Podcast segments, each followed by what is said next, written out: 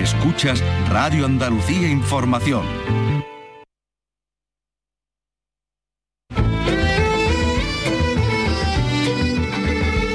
Andalucía es cultura. Con Maite Chacón. Radio Andalucía Información.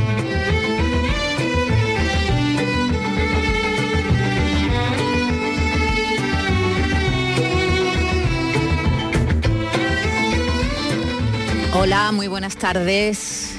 Este viernes en el que han bajado un poco las temperaturas, parece que la primavera nos ha abandonado de momento, aunque tampoco es que haya llegado el invierno así de pronto, porque ese frío que tanto anunciaban, hombre, es verdad, ha bajado algo la temperatura, pero frío, frío, frío no tenemos. Vamos a empezar casi con una última hora, porque hace un rato hemos sabido que el actor y director sevillano Alfonso Sánchez, uno de los conocidos humoristas del dúo Los Compadres, actor, director de cine, va a recibir este año el premio Talento que cada año otorga en el marco de todos los festivales de cine que se celebran en nuestra tierra, eh, pues en el marco del Festival de Cine Español de Málaga que comienza el día 1 de marzo y termina el día 10. Esta mañana los directores de la RTVA y del Festival de Málaga han firmado ese convenio de colaboración que suscribe el compromiso de esta casa en la promoción de nuestro cine. Y allí ha estado nuestro compañero Eduardo Ramos. Andalucía es cultura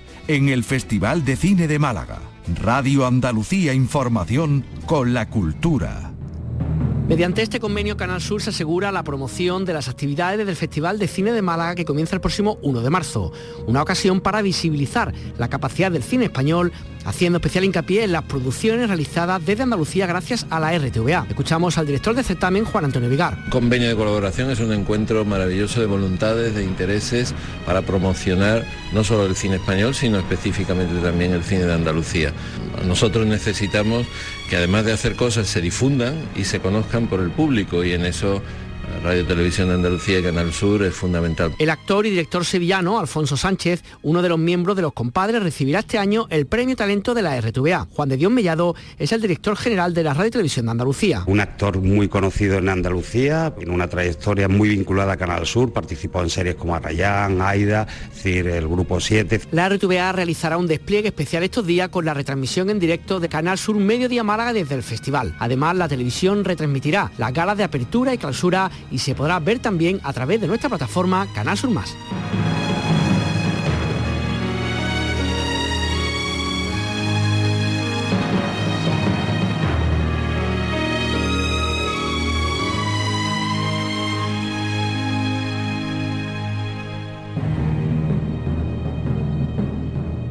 Andalucía es cultura con Maite Chacón. Radio Andalucía Información.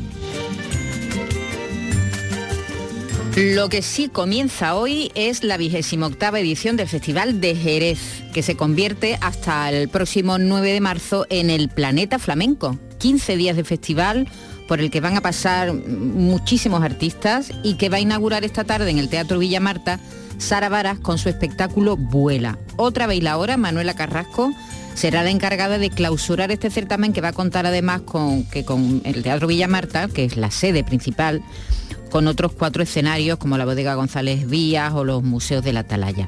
Una de las características que tiene este festival es su programa de cursos, por el que pasan aficionados al género de 30 países. Por eso decimos que durante estos días Jerez se convierte en el planeta flamenco. Mañana sábado, por ejemplo, va a estar José Quevedo Bolita, que va a presentar Fértil en la Sala Compañía, y Diego del Morao en la Peña Flamenca La Bulería. Y el domingo, en el Museo de la Atalaya, a las seis y media de la tarde va a estar José de los, Camarones, nuestro colaborador, también aquí en Canal Sur Radio, con su espectáculo Tenlo por cuenta, que es una frase que él repite mucho. Y el domingo también en el Teatro Villa Marta, Santa La Moneta va a presentar Vínculos. Nosotros dentro de un rato, dentro de un momentito, vamos a hablar con una de las artistas que van a pasar por Jerez el miércoles 28 a la una de la tarde en el Museo de la Atalaya. Se trata de Ana Crismán, una arpaora. ¿Y qué es una arpaora? Bueno, pues, pues una intérprete de arpa pero qué flamenca. claro, no arpista, ¿no? Vicky Román, buenas tardes. Hola, buenas tardes. Si se hace ese juego, ¿no? Con la. sí, sí, pero mira cómo suena el arpa flamenco, mira.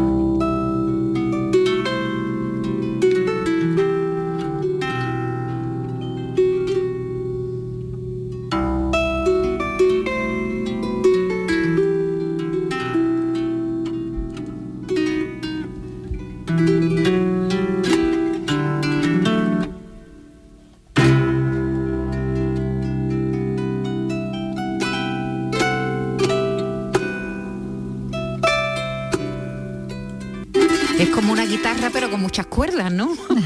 Porque claro, tú, no es un arpa de esas grandes, no, no, enormes. No, la que, sí, la que tenemos asociada con Sí, las orquestas, eso es, la un música poco, clásica. es un poco más pequeña, no tiene pedales, tiene como una especie de clavijas en la parte de arriba, arriba, que ella ¿no? mientras va, es que es un, un instrumento Sí, sí, complicado, ¿eh? complicadísimo, mientras va tocando con lo- las cuerdas, rasgando las cuerdas, debe- tiene que ir cambiando las clavijas de- de- que tiene arriba, bueno, es una barbaridad verla. En un momento vamos a poder hablar con ella para que nos cuente de dónde, dónde tuvo esa idea, ¿no? Y por qué tuvo esta idea de convertir el arpa en un instrumento flamenco. Pero vi que acabamos de conocer el premio Primavera de Novela. Sí, y que ha recaído en el periodista deportivo, mm, eh, te- televisivo de Deporte 4, Luis García Rey, este eh, periodista eh, gallego, al que, bueno, al que escuchamos aquí cuando debutó precisamente en lo literario con, con una novela, con un thriller que ambientaba en, en Madrid, bueno, entre Madrid y, y su tierra y Vigo, Axel, y pues con el regreso de Axel, aunque aquí el protagonismo se lo lleva una otra compañera, es con lo que ha ganado el premio Primavera, con la novela Lor, Lor, que responde al nombre de un agente de policía que una, después de una noche de fiesta, al día siguiente se despierta abrazada al cadáver de una chica que conoció esa noche anterior a una estrella de OnlyFans. Así es como comienza, sí, Ah, sí. de esta forma es como comienza esta, esta novela que, como decimos, ha, eh, se ha hecho merecedora del premio, eh, del premio Primavera que, que concede Ámbito Cultural de- del Corte Inglés, que luego publica El Pasa, que es el sello con el que eh, el mismo García Rey publicó la, la anterior. Axel, a decir del jurado, bueno, un thriller que tiene que ver con la novela negra, este con el que ha ganado Lor, que se sumerge en los bajos fondos y que contiene guiños a la cultura cinematográfica y que aborda bueno, pues temas de, de plena, de plena actualidad. Él ha dedicado el premio a su padre, que murió hace unos años, y, y bueno, eh, ha recordado que su madre es un personaje también de, de esta novela, porque eh, la madre del policía Axel es un trasunto de la suya, ¿no? Ajá, de la suya Pues propia. está, sí, un poco Se como Almodóvar cuando propia tiene- exactamente, tiene la madre en las películas. Las madres dan mucho juego. mucho juego, mucho juego. Para los creadores. Así que, que bueno, aunque la otra era conclusiva, la otra aventura, y esta en teoría pues también se puede leer de forma independiente respecto a Axel, eh, pues tiene el mismo personaje ahí también. Ese, que continúa, aunque, Sea el, aunque sea el Con personaje. el personaje, sí, pero continúa continúa, en esta la, la segunda historia novela. y en Madrid, en Madrid de, Eh, de es un buen pico el- este premio, ¿no? Son 100.000 100.000 euros, no está mal. 100.000 ¿eh? euritos. 100.000 euros, No, no pues está nada. mal, no está mal. Enhorabuena.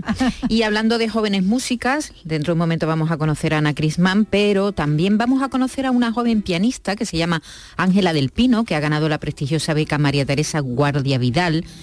Eh, Guardia Vidal era una joven estudiante de piano que falleció en un accidente cuando se desplonó sobre ella un muro en la Macarena. Y desde entonces su familia y la Casa de Cataluña en Sevilla organizan esta beca y siempre que dan esta beca, pues este concierto, el Ajá. que gana la beca o la que gana la beca, pues da- ofrece un, un- un recital. Así que enseguida también conoceremos a María Teresa Guardia Vidal, porque nuestra compañera Beatriz Galeano se ha acercado hasta su casa para estar con ella ¿no? y escucharla tocar el- el, piano. Y también vamos a repasar los estrenos de cine que llegan a nuestras pantallas. Como siempre terminaremos, eh, como todos los viernes, con la recomendación musical que nos trae cada semana Diego Abollado. Y hoy, viernes, hemos conocido el primer adelanto del próximo disco de Miguel Poveda, el álbum que va a publicar la próxima primavera, va a llevar por título Poema del Cante Hondo como el poemario de Lorca, porque está mm, a- a- musicado los poemas de Lorca, y ya de- a partir de esta noche, de esta madrugada, a las 12 de la noche, ya pudimos disfrutar de este primer tema titulado Ay, con la letra del poema La Soledad, Lorca y Poveda.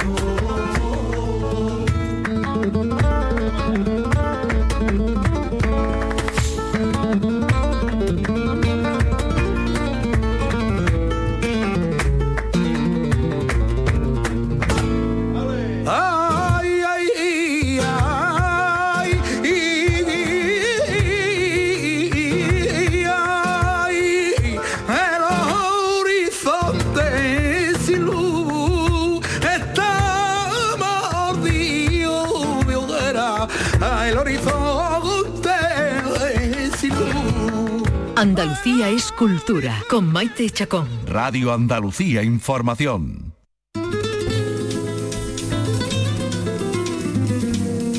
Nuestra invitada es natural de Jerez de la Frontera. Se llama Ana Crisman y es la primera y única artista en componer e interpretar flamenco con el arpa. Y además va a presentar el Work in Progress de su álbum debut el próximo miércoles 28 en el marco del Festival de Jerez. Un trabajo que, hombre, pues va a ser muy importante porque yo creo... Ana Crisman, buenas tardes. Buenas tardes, Maite, ¿qué tal? Muy bien, aquí estoy con Vicky Román, mi compañera Hola, Vicky. ¿qué tal? Eres, eres la primera tardes, Vicky. eres la primera artista flamenca de la historia, ¿no? Arpista, digo. He dicho Bueno, artista, sí. arpista, arpista. bueno, yo cuando empecé a- a, con este proyecto de hacer flamenco con arpa, eh, estuve haciendo un estudio a ver qué se había hecho antes y no encontré nada. No encontré nada de flamenco hecho con arpa, con, con un lenguaje y código flamenco, puramente flamenco, y me sorprendió mucho. La verdad es que no que un instrumento tan antiguo no, no, estu- no estuviera ya introducido en, en esta expresión cultural y artística. Ajá. Porque tú estudiaste arpa en el conservatorio, ¿no? No, no, no, que va. Yo aprendí a tocar de forma autodidacta. ¿Qué me dices? Pero, Pues pero parece es- fácil eso, Es ¿eh? un instrumento tan a mí me parece un instrumento tan difícil, tan complejo. ¿Aprendiste tú sola? Mm. Sí. Eh, sí, sí. eh, eh, Pero porque por algo ¿no? en tu Claro. casa, porque lo veía. em, ¿Cómo era tu, tu cercanía a- al arpa?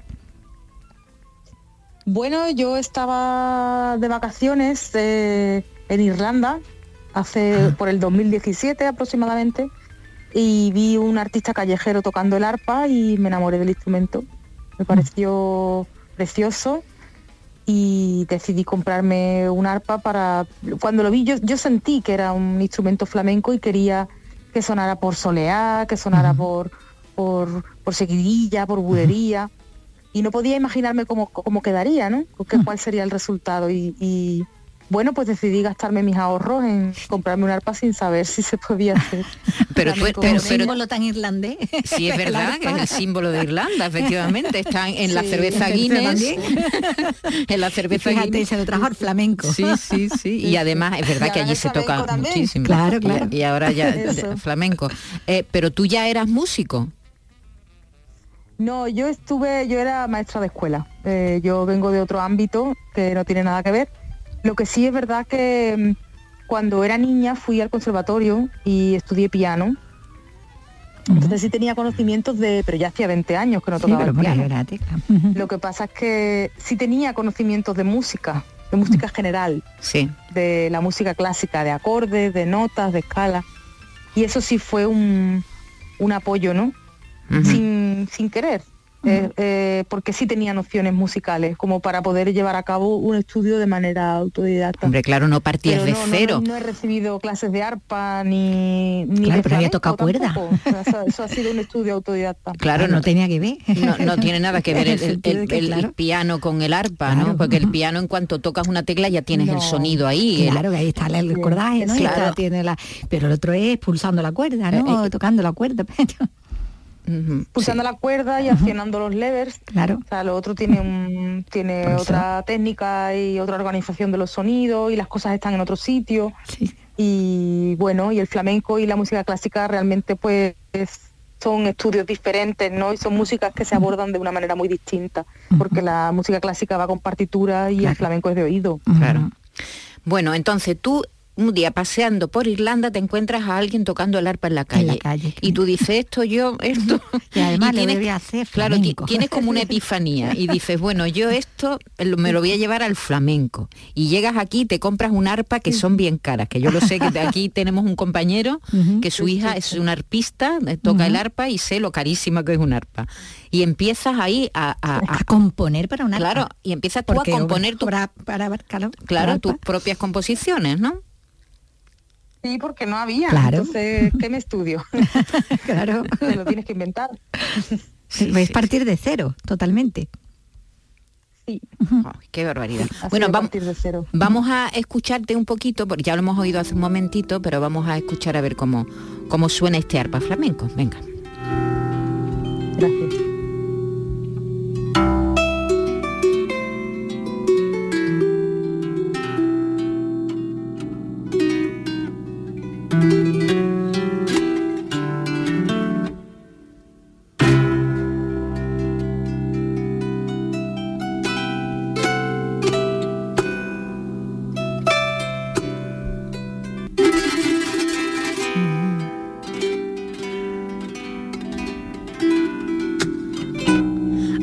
por momentos puede parecer una Una guitarra, guitarra, ¿verdad? Sí, claro porque son cuerdas claro.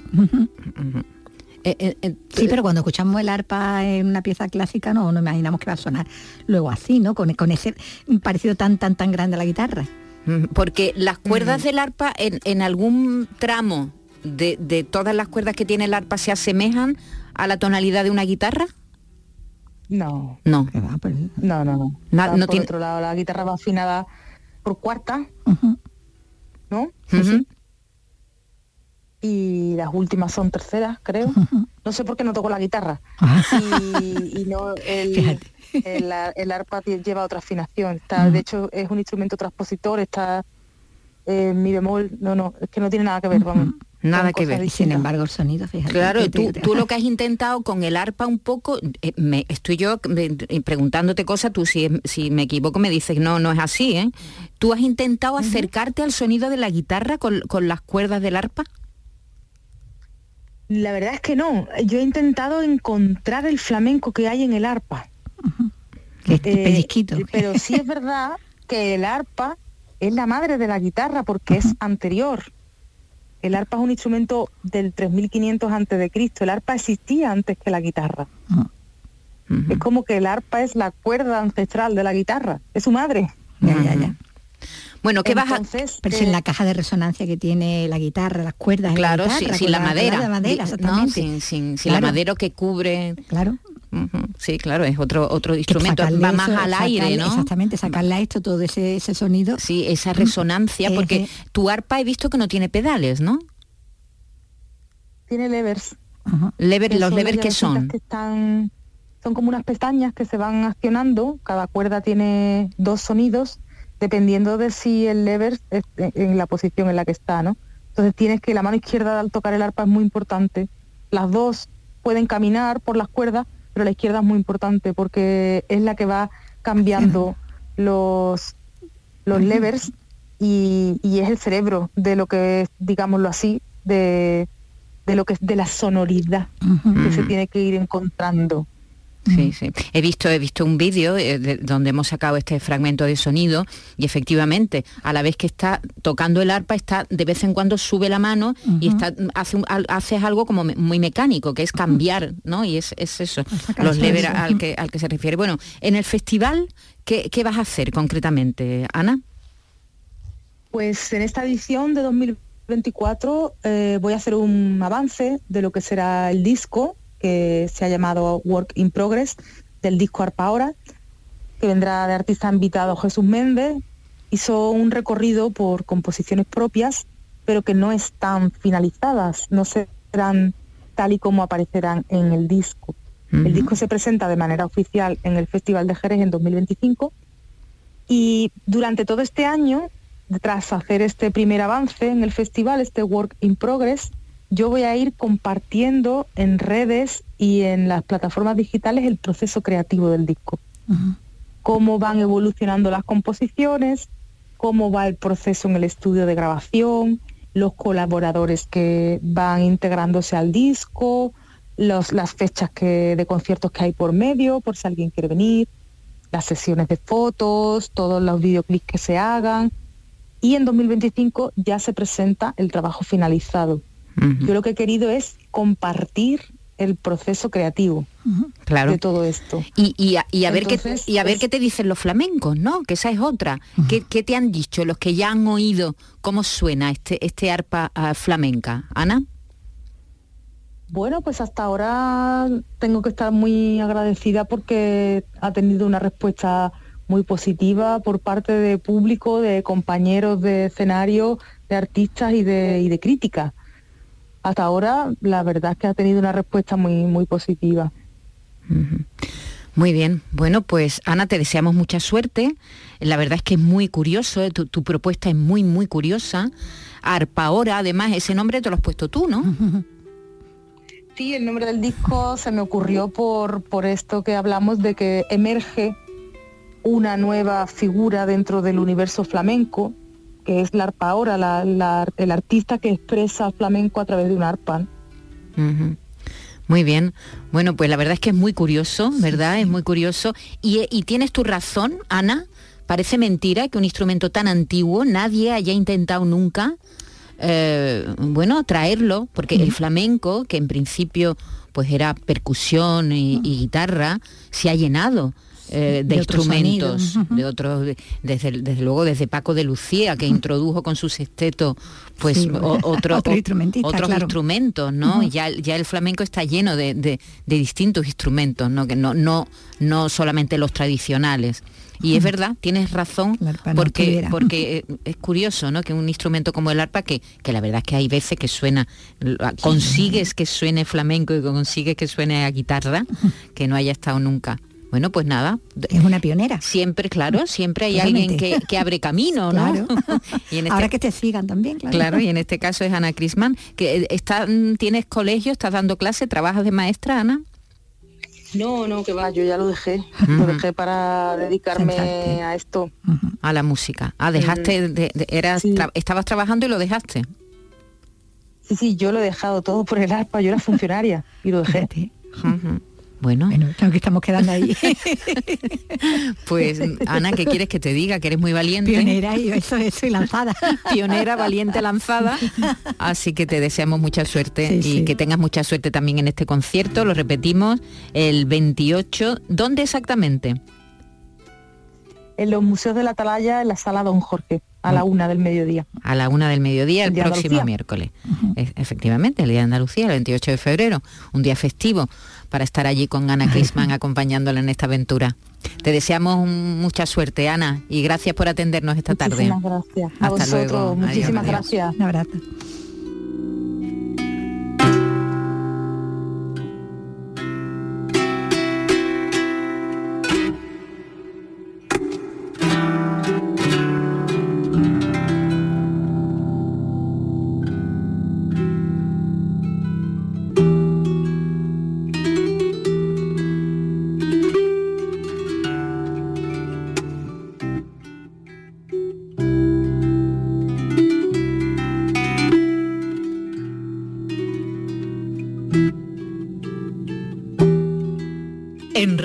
Andalucía Información, Andalucía es cultura, con Maite Chacón.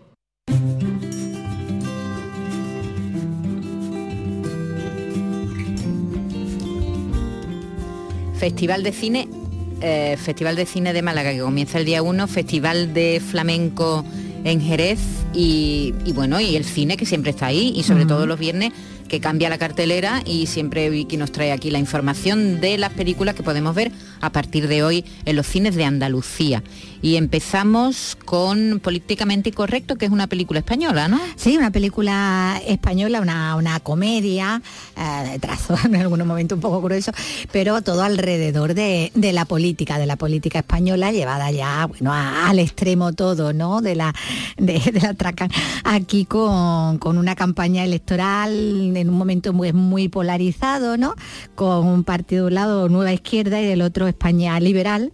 Son los dos partidos que, que contienden con unos oh, líderes nacionales, eh, en un caso es Gonzalo de Castro, en el otro Elena Irurieta, eh, llamándose Victoria, jugando con, con, eh, con el nombre, ¿no? Con lo de Victoria, la Victoria, la Victoria, en vestida de chulapa, rubia con flequillo, con una carita que recuerda a alguien también con un nombre que también tenía mucho significado, ¿no?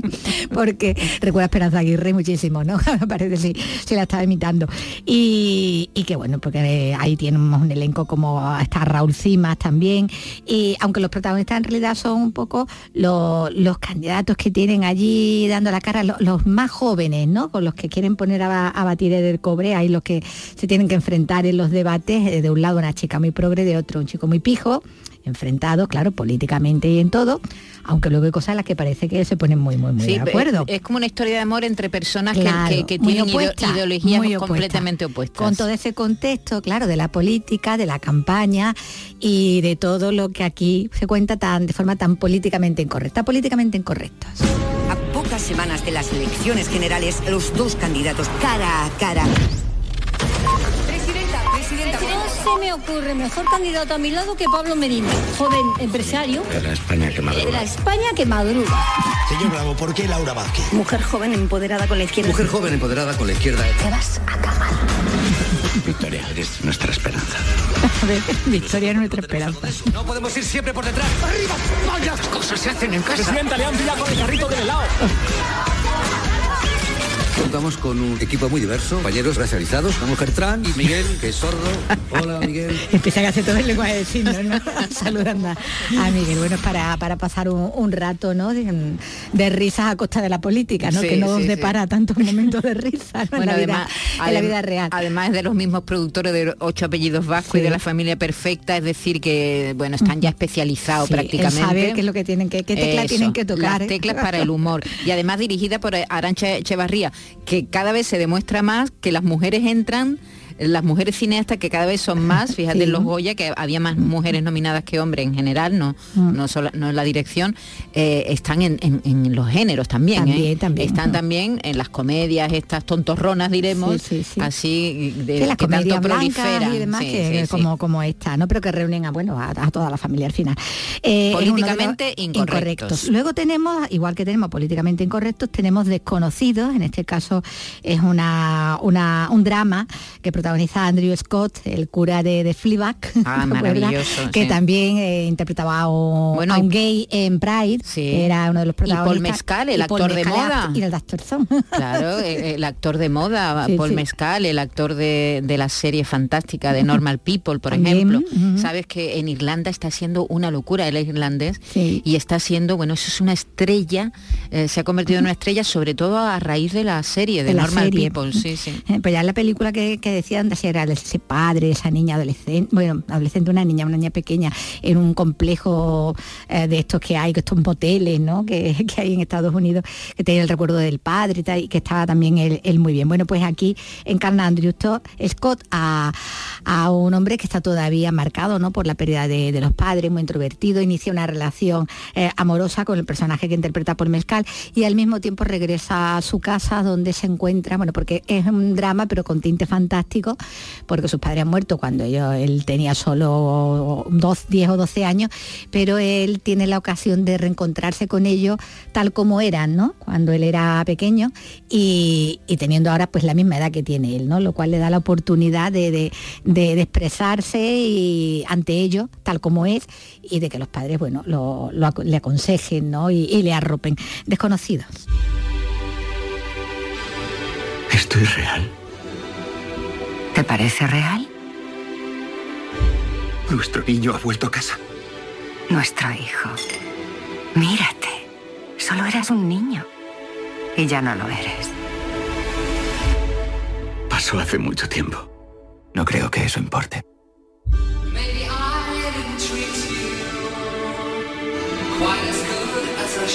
Siempre me he sentido un extraño en mi familia. Siempre tenías miedo de algo. Y siempre intentabas huir, ¿recuerdas? Siento no haber entrado en tu cuarto cuando llorabas. Es curioso, no hace falta mucho. Para poder volver a sentirte como antes.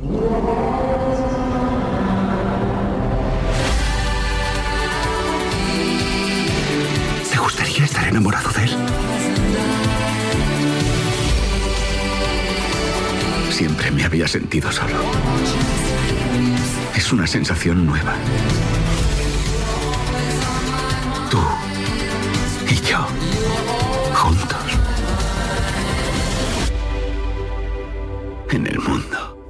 Bueno, pues era Jamie Bell también, el niño de Billy Elliot, también encarna aquí al padre, ¿no? El padre de- del protagonista, como decimos, joven, ¿no? De la misma edad que tenía el, el El protagonista. niño de Billy porque- Elliot ya está haciendo de padre. Sí, hombre, Ah. pero está haciendo de padre de, de un chico de 12.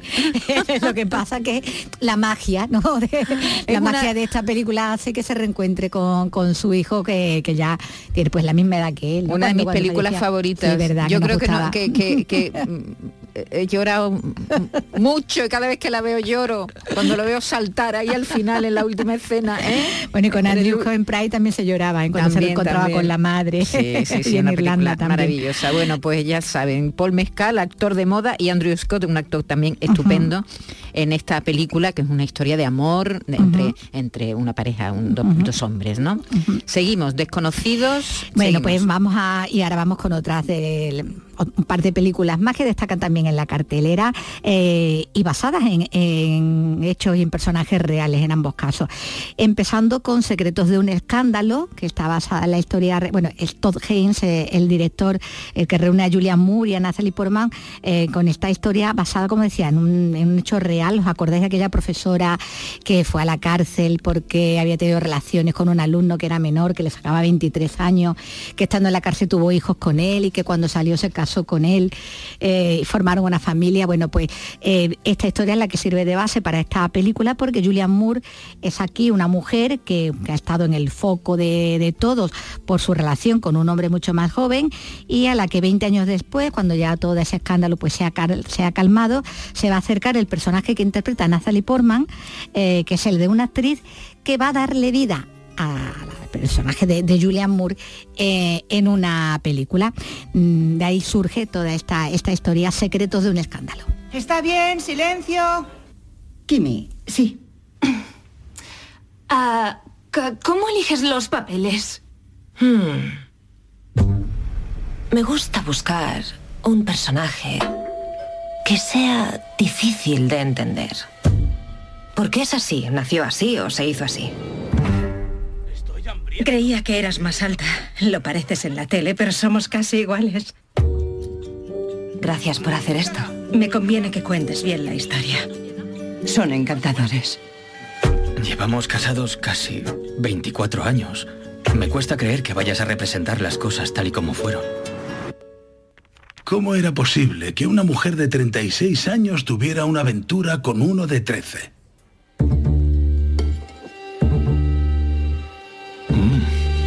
¡Qué bueno!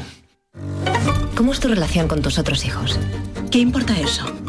Eres la actriz que interpreta a mi madre. Mírame a los ojos y dime lo egoísta que eres. No eres como yo.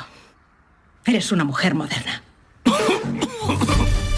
¿Por qué interpretas a alguien que crees que es mala persona? Me interesa mucho más cruzar la línea moral. Las personas inseguras son muy peligrosas. Ya me he hecho una idea de cómo se sentía estando a solas contigo. No debería haberlo dicho. Tranquila.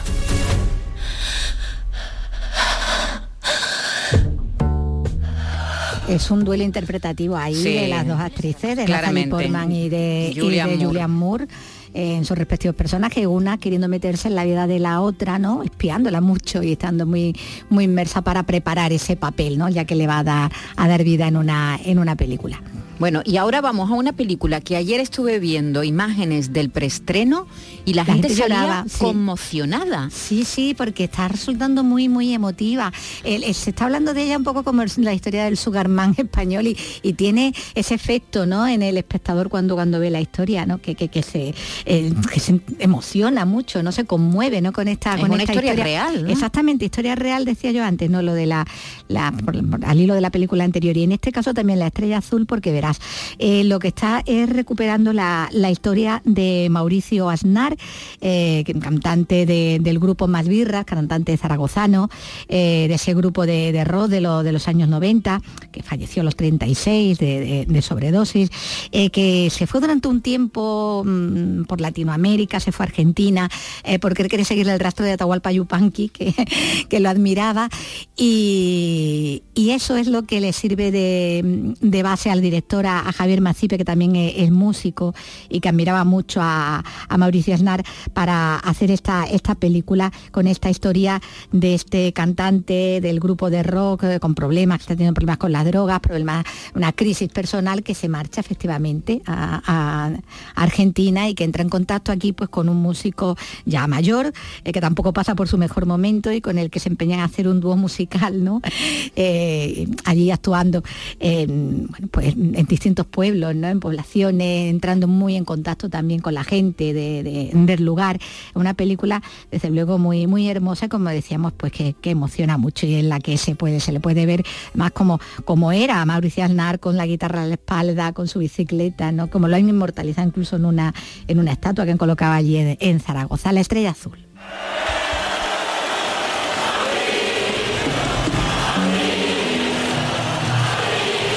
Primero, la pregunta obligada.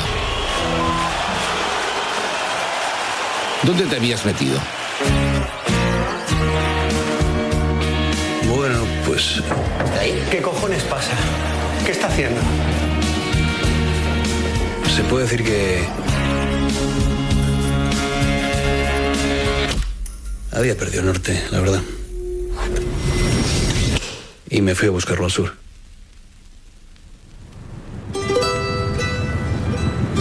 Siempre me han emocionado. Yupanqui, Mercedes Sosa. Yo tenía que conocer eh, su paisaje. Sobre todo, el paisaje humano. ¿no? Carlos? Y encontré un lugar, un lugar donde la música es todo. Es como, como la fuerza, ¿no? En la guerra de las galaxias. Y ahí recordé, porque yo de niño soñé con cantar.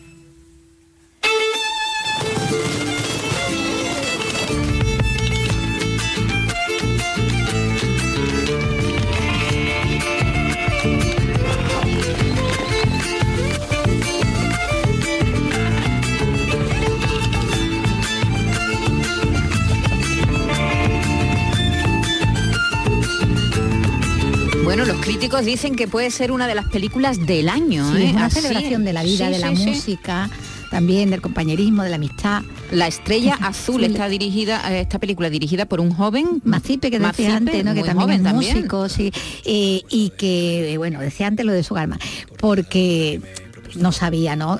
Eh, eh, Mauricio Alnar que iba a tener tanta repercusión luego él en otros músicos, en otros intérpretes, que canciones suyas iban a ser tan populares como aquella que cantaba con más birra, de, aquella de- del rock and roll.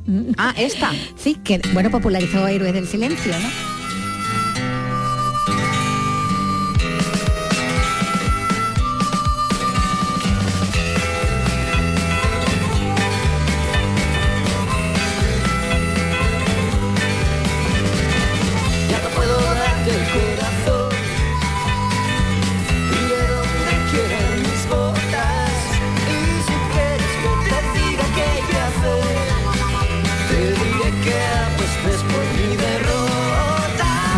El rock and roll. Sí, sí, sí. Así es, esta canción de Más Birras, que luego hizo una versión muy famosa eh, Héroes del Silencio, Bumburi que era paisano suyo, Sí, ¿verdad? Y- también. Y lo admiraba, y lo admiraba mucho. Bueno, pues estas son algunas de las películas que llegan, que van a llegar, que llegan ya hoy a, a los cines de, de nuestras ciudades. Y el grupo de ciudades patrimonio de la humanidad va a celebrar desde hoy el vigésimo aniversario de la Declaración de Patrimonio Mundial de las localidades yenenses de Baeza y Úbeda. Y lo hacen juntas en las dos ciudades patrimonio de la provincia de Jaén. Pilar Mariscal. La agenda comenzará en Baeza esta tarde a las cinco y media. La delegación de alcaldes y alcaldesas del Grupo de Patrimonio de la Humanidad español realizarán una visita guiada a todo el conjunto monumental renacentista declarado patrimonio en la ciudad baezana, acompañados por su alcalde Pedro Cabrera. Baeza se ha transformado en cuanto a excelencia turística, gastronómica y cultural. La jornada de mañana se desarrollará en Úbeda, desde donde su alcaldesa, Tony Olivares, ha destacado la importancia de esta declaración en la ciudad que gobierna. El título, dice, ha cambiado la conciencia de los ubetenses y, por supuesto, la economía de la localidad. Ha crecido esa conciencia social en torno a la importancia de nuestro patrimonio. Y por otro lado, desde el punto de vista económico, fundamentalmente, pero también social, cultural, turístico, la ciudad de Úbeda tenía un antes y un después a raíz de la declaración, puesto que éramos una ciudad que eminentemente vivía de la agricultura y del comercio, ha pasado a tener un tercer pilar que cada día tiene más fortaleza y mayor capacidad de crecimiento, como es el sector turístico y cultural. En estos 20 años, ambas ciudades, Úbeda y Baeza, han vivido un crecimiento notable turístico y económico por la afluencia de turistas de todo el mundo, atraídos por su patrimonio, pero también por sus eventos culturales, su gastronomía y sus artistas y artesanos. Y ya hemos contado en estos días que se está celebrando Paco de Lucía Legacy en Nueva York, un gran homenaje a la ciudad que lo vio crecer como guitarrista y como compositor, pero también en su tierra, también en Algeciras homenajean al genial guitarrista. Le rinde Algeciras hoy homenaje con decenas de músicos alzando sus guitarras al cielo. Va a ser esta tarde en el Teatro Florida. Ana Torregrosa. Paco de Lucía, que está siendo durante toda esta semana el gran protagonista en Nueva York con el festival Paco de Lucía Legacy, en el que participan más de una treintena de artistas de ambos lados del Atlántico, recibe también homenajes en estas fechas en Algeciras, su tierra natal. Esta tarde a las seis, decenas de músicos, profesionales y aficionados se citan en el Teatro Florida para levantar sus guitarras al cielo. Un homenaje sencillo pero cargado de simbolismo con el que cada año se rinde tributo al guitarrista. Además, esta tarde también se va a presentar el contenido del programa de actividades Algeciras suena Paco 10 años después. Este próximo domingo, día 25, se cumplirá el décimo aniversario de su fallecimiento en Playa del Carmen, en México. Sus restos descansan en el antiguo cementerio municipal de Algeciras.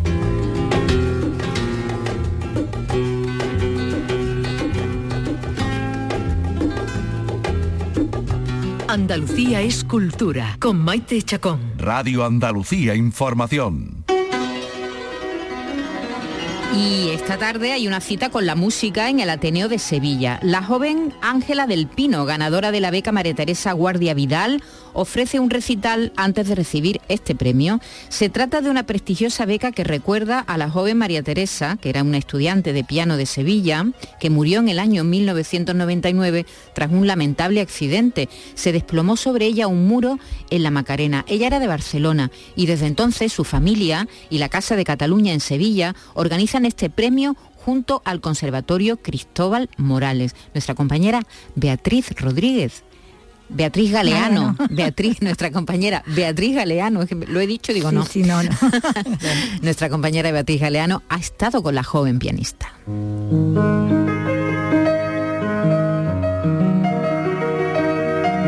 En su casa nos recibe Ángela, tiene 18 años, la cogemos ensayando el recital de esta noche. Me llamo Ángela del Pino, estoy estudiando el grado superior de interpretación, la especialidad de piano, en el Conservatorio Superior de Música Manuel Castillo.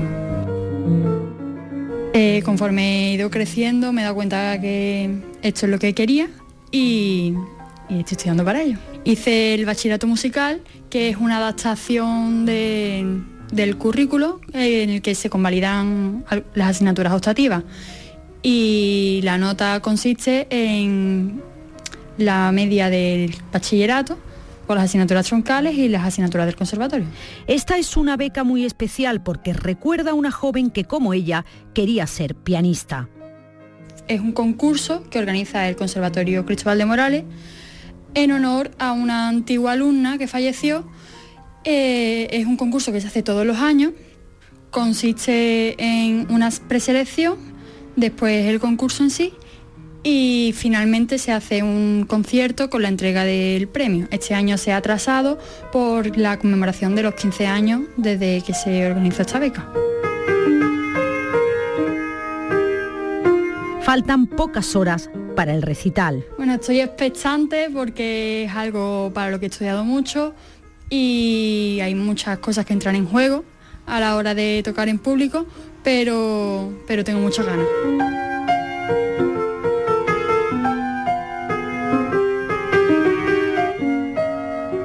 Me di cuenta durante la cuarentena que al estar encerrada en casa todo el día, al final lo único que, que me daba motivación para seguir, lo único con lo que se me pasaba las horas voladas era estudiando piano.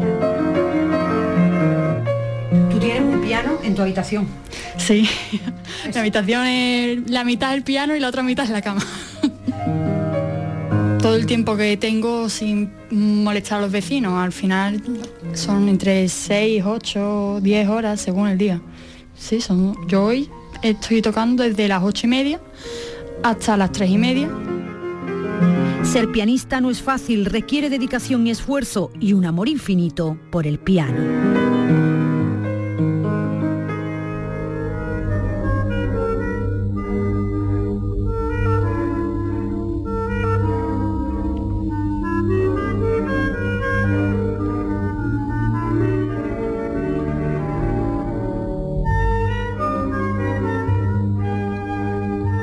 En Radio Andalucía Información, Andalucía es cultura, con Maite Chacón. Buenas tardes, Diego Abollado. ¿Cómo estamos? ¿Cómo estamos, Muy bien, Chacón? estupendamente, ya deseando mm, abrazar el fin de semana. Hombre, está muy bien, eso que, es no- que nos lo merecemos. Eh, todos los viernes terminamos casi el programa con música clásica. Diego Abollado nos trae eh, inter- mm, bueno, piezas musicales, también nos presenta muchas veces a compositores que mm, a- han compuesto música inspirada un poco en nuestro folclore, la música española, eh, pero casi siempre son muy conocidos. Sí, pero en este caso una no, historia. ¿no, Diego? Claro, siempre procuro una historia, pero fíjate tú que el que te traigo hoy es muy desconocido y sin embargo mira qué pieza tan bonita que tiene. Vamos a escuchar Muy un bonita, poquito, sí, sí, muy bonita.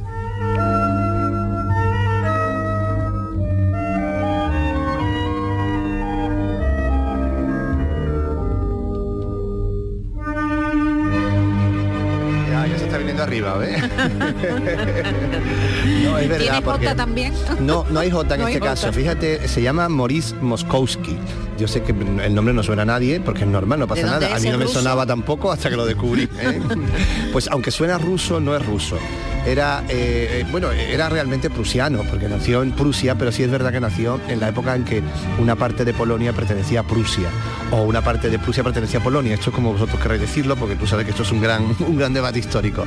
El caso es que Mosowski, que tiene apellido, apellido un poquito polaco, eh, es de origen polaco, de una familia mm, con muchos posibles, posiblemente judía de origen, no lo, he lo tengo documentado una vez nada más, pero seguro, y con muchas posibilidades económicas y con una educación musical exquisita, ¿eh? donde estudió el, en el Conservatorio de Berlín, en el Conservatorio de Dresde, en los mejores lugares donde se podía estudiar.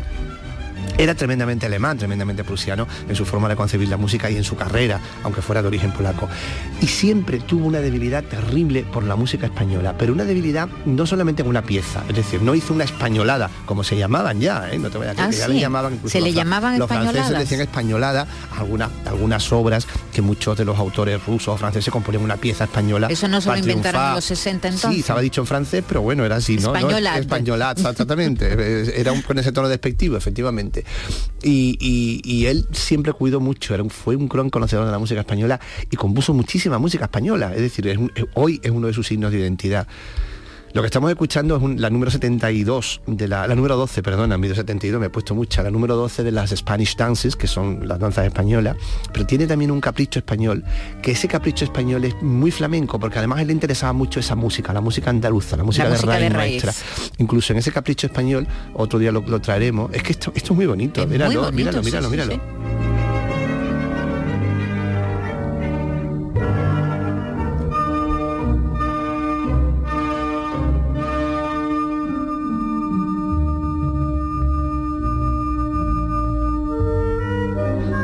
Vuelve ya un poquito al tema, al, al mismo tema y lo desarrolla.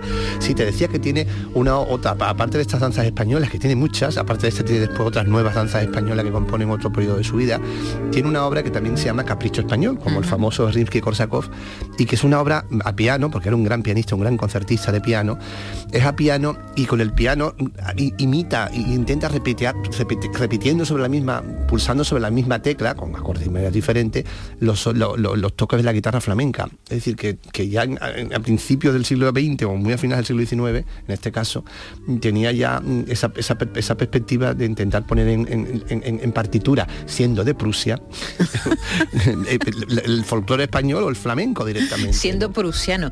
Me, me sorprende, Diego, que haya tanta, tanta música inspirada en nuestra música de raíz. Pasa lo mismo con otros países, es decir, hay franceses que compongan eh, al modo ruso o rusos que compongan al modo italiano. Yo o- te diré que es escaso. Hay algunas, por supuesto, hay sinfonía. Hay, la- eh, Italia ha influenciado mucho también la, música de sí. raíz, pero no, no, por, no por su parte la- no por su parte clásica, ¿eh? no por, por- no por Vivaldi ni por sino influ- influencias también por, lo- por ritmos populares, las tarantelas, todos estos ritmos todo, Aparecen todo- en la música claro, clásica casi también. todos tienen una tarantela también de alguna manera.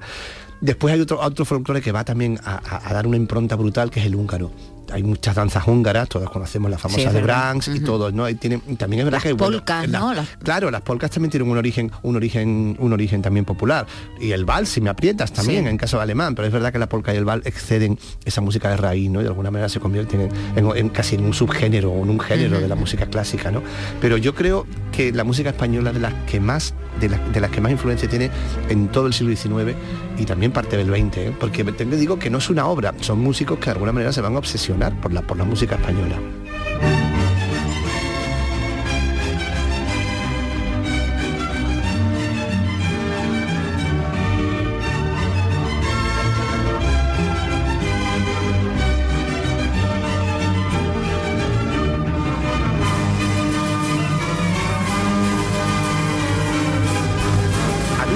Mucho porque mm, ahora ya se viene arriba, es una música alegre, porque siempre se tiene asociada a la danza española, alegría y todo esto. Pero él ese principio que tiene, Sí, tiene sí. ese principio un tanto elegíaco, ¿no? Que también es muy de, de- de- Un poco melancólico, ¿no? Exactamente, muy melancólico, que, que queda muy bonito y que también tiene mucho que ver con la música española y especialmente con la andaluza, ¿no? Eh, Porque- ¿Es un músico que se programa en, en conciertos? poco, Poco. poco.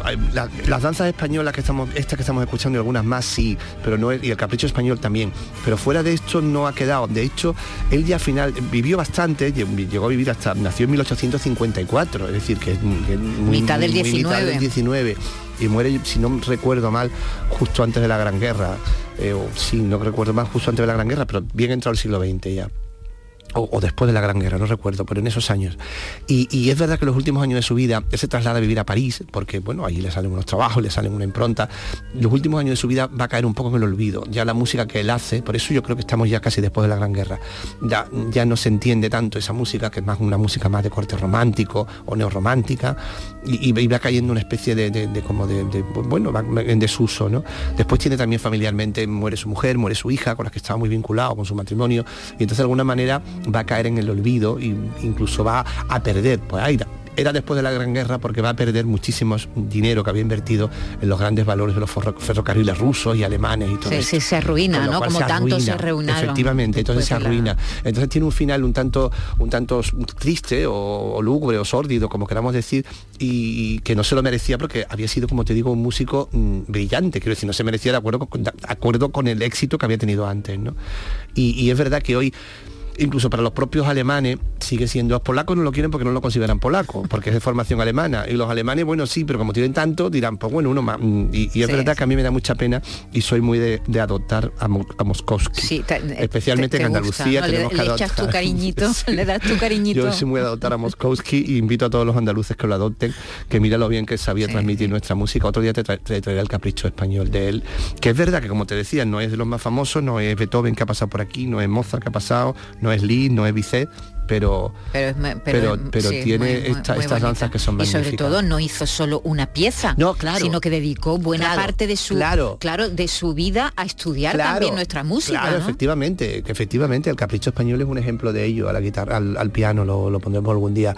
Claro, claro, eso es que sabe ahondar y entra, y por eso precisamente se meten en algunas complicaciones más, como era la música andaluza, porque la música andaluza es una música que de alguna manera se salta al canon de la cultura occidental, en sus acordes, entonces Sí. es más Entonces él se mete en esos berenjenales que otros muchos lo evitaban y se quedaban en una música más afable, de raíz española, pero bueno, como la Jota, ¿no? Que es muy bonita, que, no, no, que, oye, que nos encanta, pero es verdad que musicalmente está dentro de un canon más occidental que el, que el- que el- y es más conocido para cualquier músico que la música andalu- que la música andaluza que tiene ahí esos famosos melismas que ya sabemos que, que, que han dado mucha complicación siempre y que además es muy difícil de Sí, muy difícil sí. de, de concebir y de interpretar. De hecho, completamente Fallas y Albeni, que son de los grandes, pues lo consiguen, pero de- a través de mucho estudio y de muchos anteriores, como Moskovsky, que ya lo habían hecho.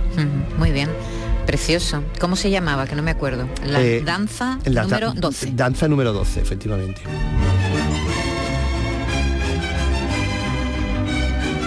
gracias Diego A vosotros. Y gracias a Antonio Carlos Santana que ha estado detrás del cristal en la técnica. Nosotros decimos adiós hasta el lunes. Que lo pasen bien. En Radio Andalucía Información, Andalucía es cultura, con Maite Chacón.